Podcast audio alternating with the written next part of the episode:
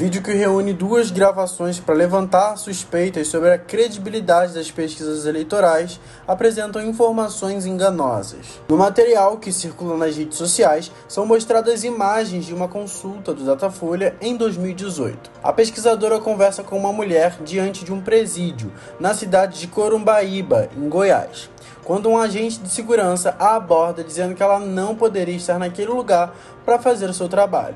O autor do vídeo faz inferências sobre o método utilizado pelos institutos oficiais de pesquisa. A profissional cancelou a entrevista e, segundo Datafolha, o procedimento foi correto, porque todos são orientados a encerrar as perguntas se, porventura, forem filmados, o que não é permitido. A Folha confirmou que o vídeo é verdadeiro, mas esclareceu que a região também tem supermercados, igrejas, agências bancárias e um hospital, com grande circulação de pessoas, apresentando-se como local ideal para esse tipo de entrevista.